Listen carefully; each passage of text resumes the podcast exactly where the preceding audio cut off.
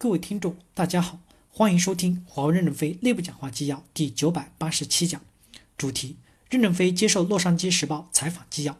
本文刊发于二零一九年十一月十八日。接上文，记者提问：华为的业务发展的驱动因素发生了变化了吗？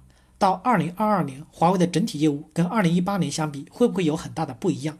例如，到二零二二年，华为会不会更多的依赖国内市场的增长？跟现在相比？华为的增长对美国供应商的依赖会不会降下来？后续华为恢复规模性增长的驱动因素是什么？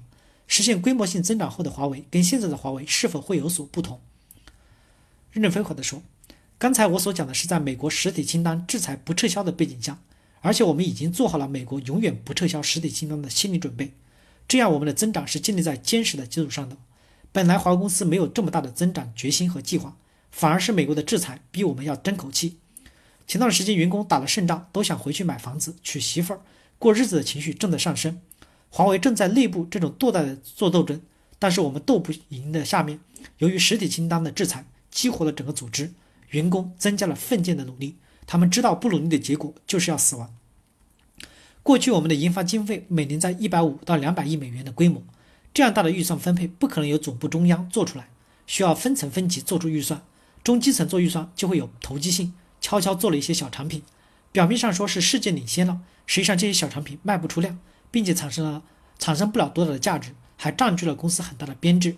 如果我们采取中央集权、直接管预算分配的方式，官僚主义对企业的损伤可能比授权给基层分配更严重。所以我们的内部矛盾多年都解决不了，一抓就死，一放就乱。这次特朗普打我们这一棒，让全体员工都警醒了。我们顺利在研发体系裁减了百分之四十八的部门。关闭了百分之四十六不必要的研究。记者提问：不好意思打断一下，您说的百分之四十八是指整个管理架构将变得更加扁平，还是要剥离不重要的业务呢？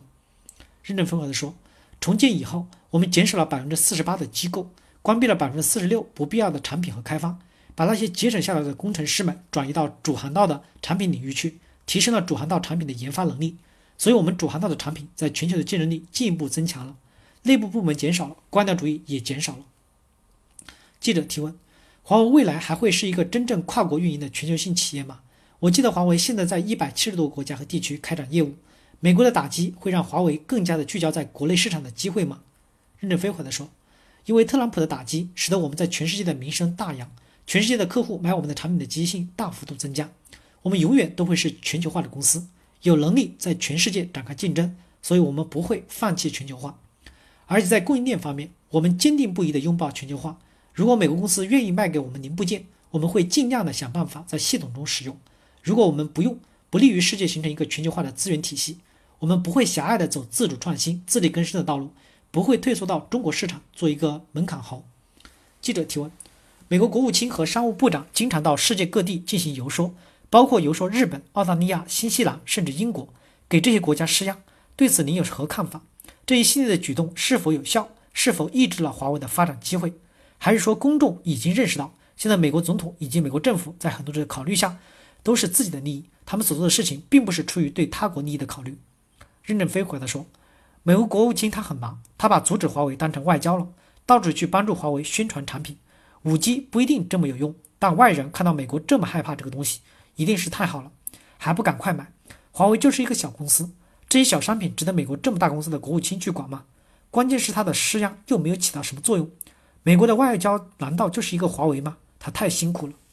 记者提问：在某种程度上，我知道您并不是真正的感谢特朗普总统这样一个决策，但是从客观的角度来看，这个决策确实是帮了华为。任正非回答说：是的，客观上帮助了我们，帮助我们推动内部的整改，在整改中受伤害的人，让他们去恨特朗普。感谢大家的收听。敬请期待下一讲内容。